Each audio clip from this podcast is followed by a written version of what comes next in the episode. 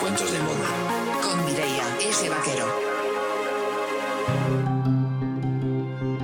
Hasta 13 definiciones encontramos en el diccionario de la Real Academia Española cuando buscamos la palabra estilo. Y sin embargo, se han dejado una, esa que hace referencia a tu estilo. Por cierto, ¿cuándo lo encontraste tú?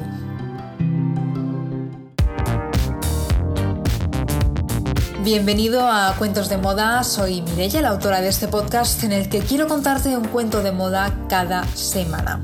Rápidamente te recuerdo que en la página web www.cuentosdemoda.com encontrarás los episodios que hemos lanzado hasta el día de hoy y que puedes escucharlos desde tu plataforma favorita, la que te guste más, la que lleves siempre encima contigo en el móvil.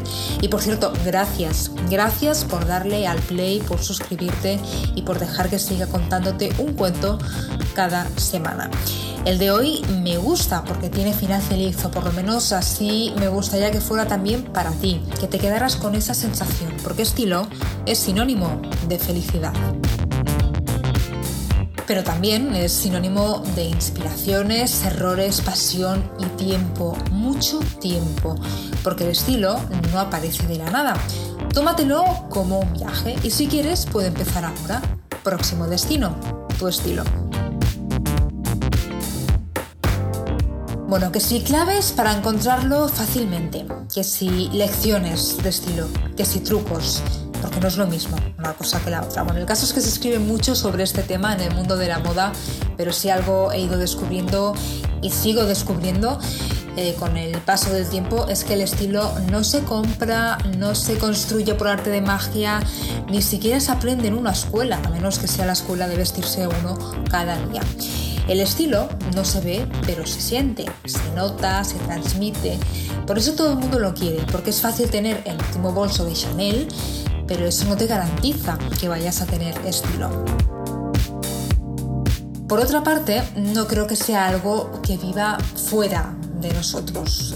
No creo que debamos buscarlo, ni conquistarlo, ni demostrarle que somos nosotros los que vamos a decidir qué vamos a hacer con él.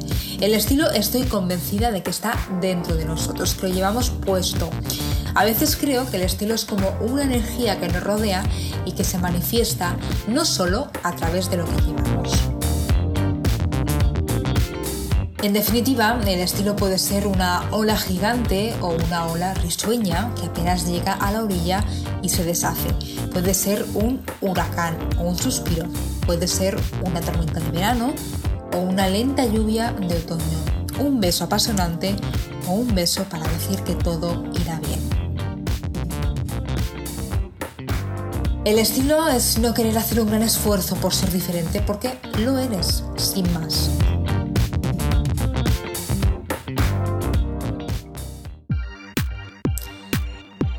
¿Cuántas cosas estoy lanzando hoy así para empezar con el podcast? Bueno, la verdad es que el tema me gusta, ya te lo comentaba antes. Por cierto, otra de las cosas que he descubierto es que hay una obsesión muy manifiesta por encontrar nuestro estilo cuanto antes. ¿No te parece? ¿Te has fijado tú también? Es como si tuviéramos una deuda pendiente, no sé con quién, la verdad, y que eso nos hace pues intentar sacar nuestro, nuestro estilo como sea, porque si no pues eh, no vivimos en paz. Nada más lejos de la realidad. El estilo no se encuentra ni para triunfar, ni para arrasar, ni para demostrar algo o para llamar la atención. A ver, esas cosas eh, ya llegarán o no, oye, pero si lo hacen, puede que vengan acompañadas de unos números muy pequeños, la fecha de caducidad.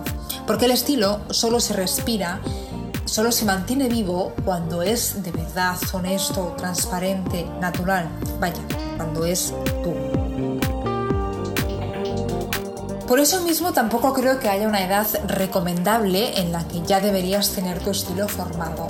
No porque hayas cumplido 25 años y aún no lo tengas, significa que ya no vayas a encontrarlo. Repito, no hay que obsesionarse. Pero ni con esto ni con nada de la moda. Es algo que siempre he defendido en este podcast. Voy a pedirte un ejercicio, que saques eh, algunas fotografías tuyas de hace unos años o que lo hagas mentalmente, es decir, que rescates esas instantáneas en tu cabeza. ¿Qué es lo que ves? ¿Ha cambiado tu forma de vestir? Seguramente dirás que sí. Mi estilo, pensarás, ya no es el mismo. Pero es que a lo mejor aquello que estás viendo en las fotografías o en esos recuerdos no forman parte de tu estilo, no eran tu estilo, sino simplemente una forma de vestirte durante una etapa de tu vida. Por lo tanto, son dos cosas totalmente distintas. Yo creo que para que se considere estilo, lo que realmente lo define es que sientas que solo tú puedes llegar hasta esa propuesta, hasta esa combinación, hasta esa forma de llevarlo. Porque todos nos vestimos cada día, pero eso, repito, no garantiza tener estilo. Así que la experimentación es lo único que nos queda. Es parte de este viaje, absolutamente necesaria y además es lo más divertido. Claro que puedes si debes buscar referentes, pero lo más importante es que de verdad sea personal y que seas tú el que arriesga y eh, te equivocas si has eh, de hacerlo. Por eso eh, tienes que buscar inspiración no solo en personajes, sino también en sitios, en épocas, en películas, en series, en discos incluso. Por cierto, quédate con las referencias que te hagan soñar. Las otras, ¿para qué? Hoy quería reflexionar un poco acerca del estilo, así en términos generales, aunque seguramente todo lo que te he dicho ya te sonaba. Bueno, ya que estamos compartiendo este ratito, si quieres, voy a contarte una cosa más, que no se me olvide. Y es que el estilo no es algo estático, siempre puede dar un paso más. Porque como decíamos, está vivo, tan vivo como tú. Así que si quieres, voy a contarte cómo lo haría yo para seguir avanzando y seguir descubriendo hasta dónde puede llegar tu estilo.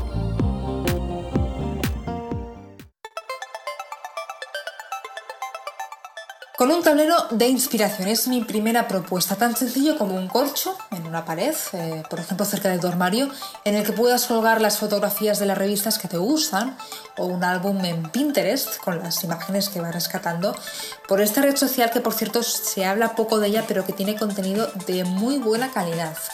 Pues eso, tener un tablero de inspiración es abrir la mente y descubrir más combinaciones. Eso no significa que vayamos a copiarlas, porque entonces no es estilo, ¿eh? es otra cosa. Pero bueno, siempre viene bien rodearse de cosas bonitas.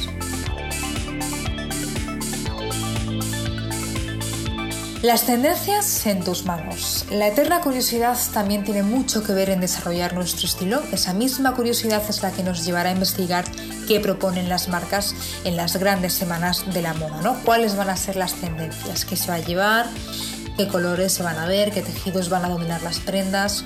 Pero lo que hace diferente a la gente con estilo es que no se limitan a quedarse con las tendencias en las manos, sino que van más allá y experimentan con ellas. Se convierten en auténticos cocineros que empiezan a mezclar todos esos ingredientes que son tendencias hasta que consiguen recetas únicas.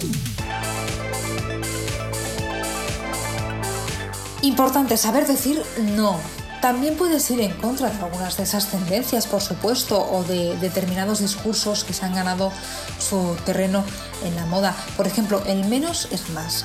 A mí personalmente me gusta y me identifico bastante con este lema, pero eso no significa que todos debamos adaptarlo a nuestro estilo. Precisamente tu estilo puede ser lo contrario. Y volviendo a Iris Apfel, que ya apareció por aquí en un episodio anterior para ella, more is more and less is more, es decir, más es más y menos es aburrido. Ya ves que Iris Apfel lo tiene muy claro y es que eso es estilo, tener claras tus ideas. Bueno, casi todos tenemos unos vaqueros, unas camisetas blancas, unos eh, cardigans. Son las prendas que ganan por mayoría, pero también las que nos recuerdan que hace falta algo más. Son prendas que están pidiendo a gritos personalidad y estilo. ¿Y cómo vamos a dárselo? Pues con tus complementos, con tus accesorios o como me gusta a mí llamarlo, con tus cosas. Como si de una colección de tesoros se tratara. Tus cosas para transformar un look, para hacer especial una simple camiseta blanca, para contar tu estado de ánimo, para celebrar que la primavera ya está aquí. Por cierto, te he dicho ya feliz primavera.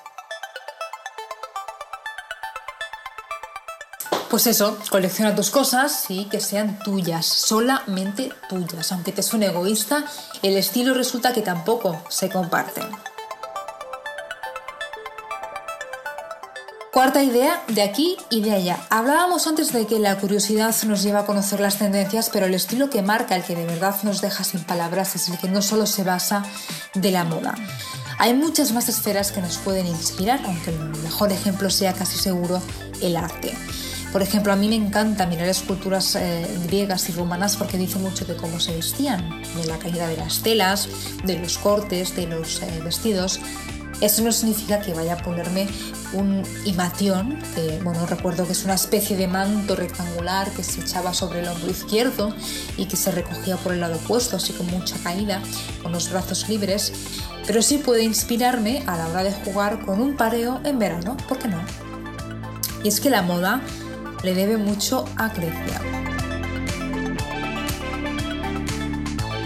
Y la última idea, así como recopilación final, más ropa no es más estilo. Y cuanto antes lo descubres, eh, mejor, porque entonces también descubres que el estilo no depende ni de dinero, ni de marcas, ni de logos.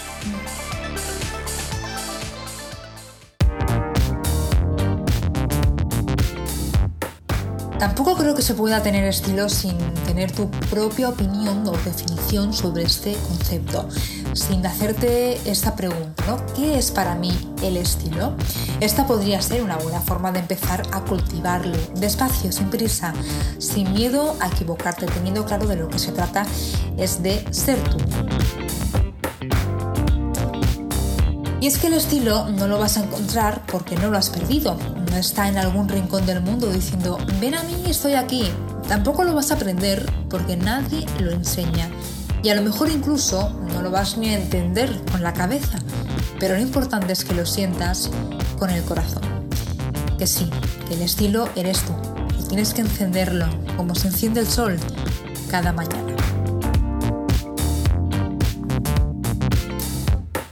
Gracias una semana más por compartir conmigo este ratito. Nos vemos en el próximo podcast de Cuentos de Moda. Feliz semana.